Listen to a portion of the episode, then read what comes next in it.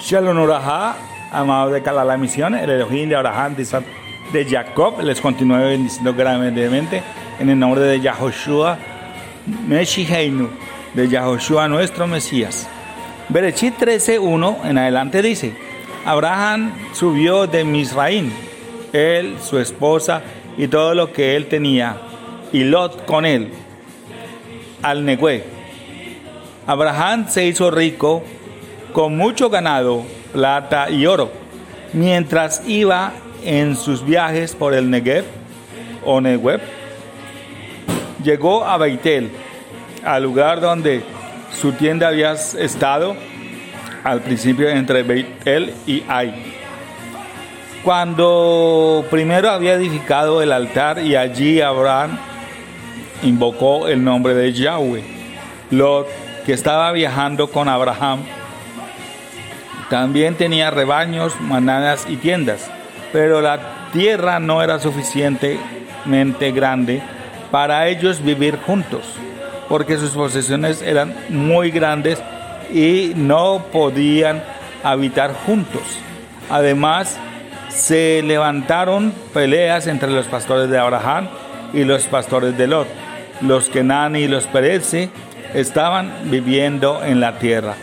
Abraham dijo a Lot, por favor, vamos a no tener peleas entre tú y yo o entre mis pastores y tus pastores, puesto que somos parientes puesto que somos parientes.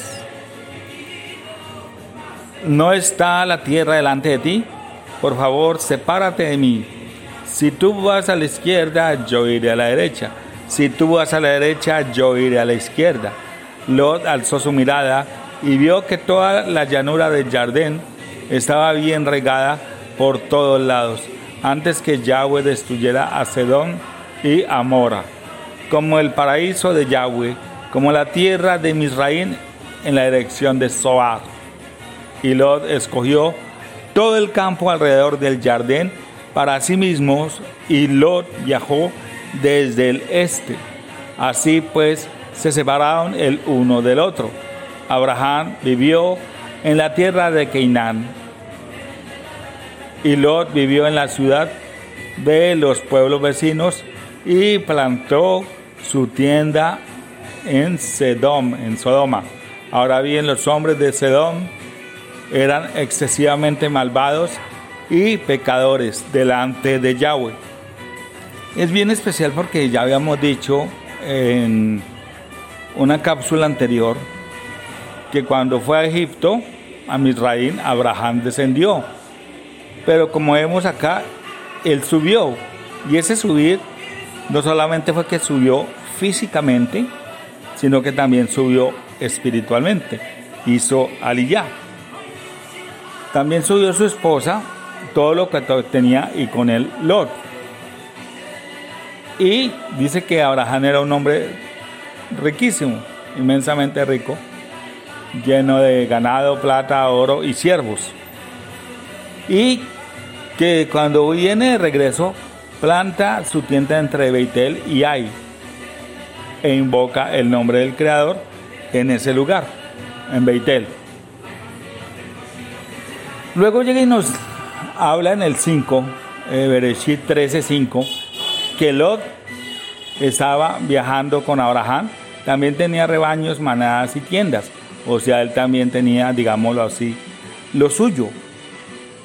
Pero que la tierra no era suficientemente grande para ellos vivir juntos. Entonces empiezan a haber peleas entre los pastores de Abraham con los pastores de Lot por la tierra, por los pastos y otras cosas. Pero viene el punto acá bien especial y es quién es cada quien o cómo se está comportando cada quien. Cuando Abraham llega y dice, mire, somos familia, somos parientes y para que no haya contienda entre nosotros ni enemistades, es mejor que usted coja por un lado y yo por el otro. Sabemos que Lot vio toda la llanura. Lot alzó su mirada y vio que toda la llanura del jardín estaba bien regada por todos lados. antes que Yahweh la destruyera, ¿no es cierto? Porque estaba en dirección a Sodoma y Gomorra, Ama, eh, Suar y Seboín, creo que la otra. Eh, pero él vio físicamente. Entonces es bien especial porque aunque Abraham descendió a Egipto, descendió a Egipto, pero él no se contaminó. Y subió fortalecido. Y subió levantado espiritualmente. Mientras Lot, aquí estamos hablando de un pasaje bien especial, porque estamos hablando, hace días les comentaba que hay un paso que y dice que maldito el hombre que confía en el hombre.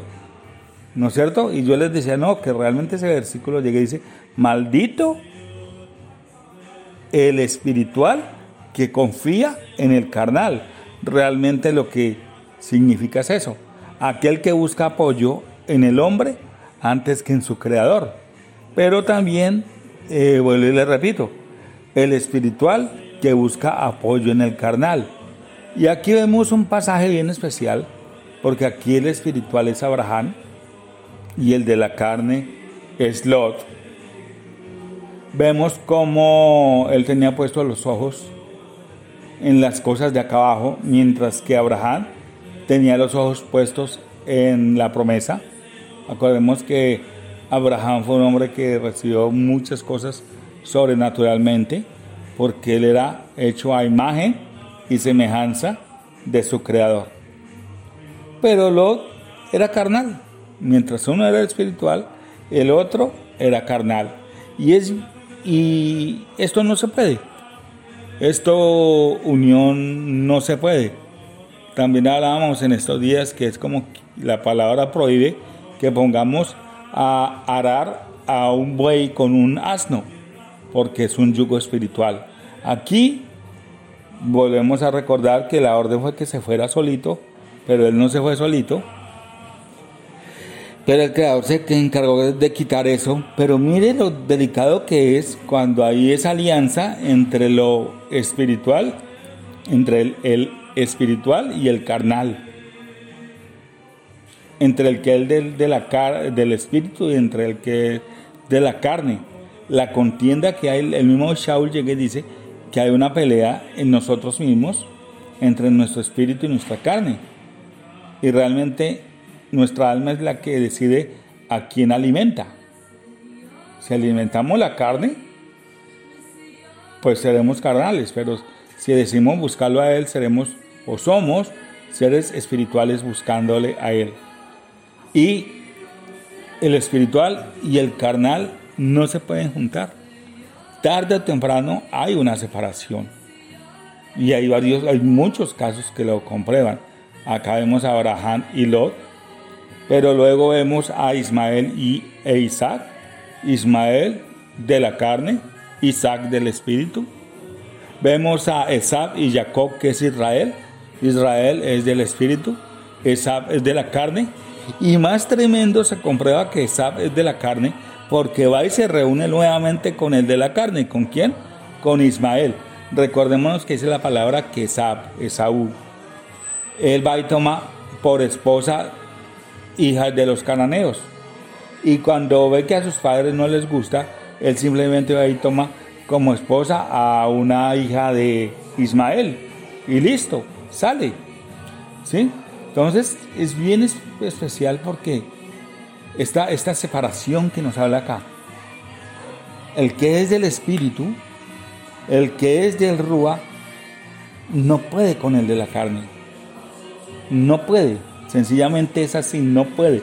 Tarde o temprano tiene que haber una ruptura, tarde o temprano tiene que haber una separación porque no Una cosa es que nosotros seamos seres eh, que tienen espíritu, alma y cuerpo. Es más, en el hebreo dentro de la Torah habla que nosotros somos más de tres partes, que en nuestra parte espiritual somos más. ¿No es cierto? En hebreo uno encuentra el bazar, que es la carne, eh, nefes, que es el alma, rúa, que es el espíritu, pero uno también encuentra la neshama. Y hay otras palabras también más, o sea, nosotros tenemos, estamos conformados por más partes espiritualmente, digámoslo de esa forma. Eh, y pues nosotros a través de la carne es que nos movemos y desarrollamos nuestro plan, de Teshuvah y Tikkun, de rectificación con nuestro Creador. Pero cuando hablamos con otras personas, uno muchas veces llega y dice, bueno, yo una cosa es amar a la gente, una cosa es amar a los demás y otra cosa cuando llega y dice, uno, el fulano no me, no me cuadra y, puede ser algo muy interno, algo de uno. Y cuando uno se da cuenta es que uno es espiritual y el otro es carnal. Y por eso no cuadran. ¿Y cuál es la invitación del, creador? El creador llega y dice, que lo espiritual se acomoda a lo espiritual y el carnal no puede entender lo espiritual. Por eso dentro de las parábolas, el Mashiach que le dice a ellos, les estoy explicando algo natural para que entiendan lo espiritual. Y si no entienden eso que es tan básico, ¿cómo van a entender todo lo otro que de una forma natural se los explico para que entiendan a la perfección un mundo espiritual? Entonces estamos llamados los que somos del Rúa, los que somos a imagen y semejanza de Él, a buscarle más a Él y dejar que Él mismo se encargue, Él mismo se encargue de separar todo aquello que no va con nosotros, todo aquello que es perecedero. Dice la palabra que construyamos en lo que da para vida eterna. Dice la palabra que hagamos tesoros a través de las obras para vida eterna, tesoros en el cielo y no en la tierra donde se pudren, donde se corrompen, donde se pudren, donde se dañan. Pero allá no. Pero allá no. Y toda raba del Creador, porque como hemos venido también charlando en estos días, estamos pasando, hablando solamente de Colombia, cosas muy fuertes, pero los que estamos en él hemos podido estar mucho shalom ¿Por qué? Porque Él nos permite disfrutar y discernir y vivir esa parte espiritual. Y entender que Él tiene control tanto de lo espiritual como de lo material, como de lo físico, como de cada área de nuestras vidas. Acabo una separación. Abraham le dijo a Lot, es mejor que no peleemos, es mejor que usted coja por su lado, yo por el mío. Porque dice la palabra, porque a Shalom, a paz, hemos sido llamados. Toarrabá, Shalom Orajá, que el Elohim de Abraham, de Isaac, Yahweh es su nombre, de Israel, les continúe bendiciendo grandemente. En el nombre de Yahoshua, Heinu, Shalom Orajá.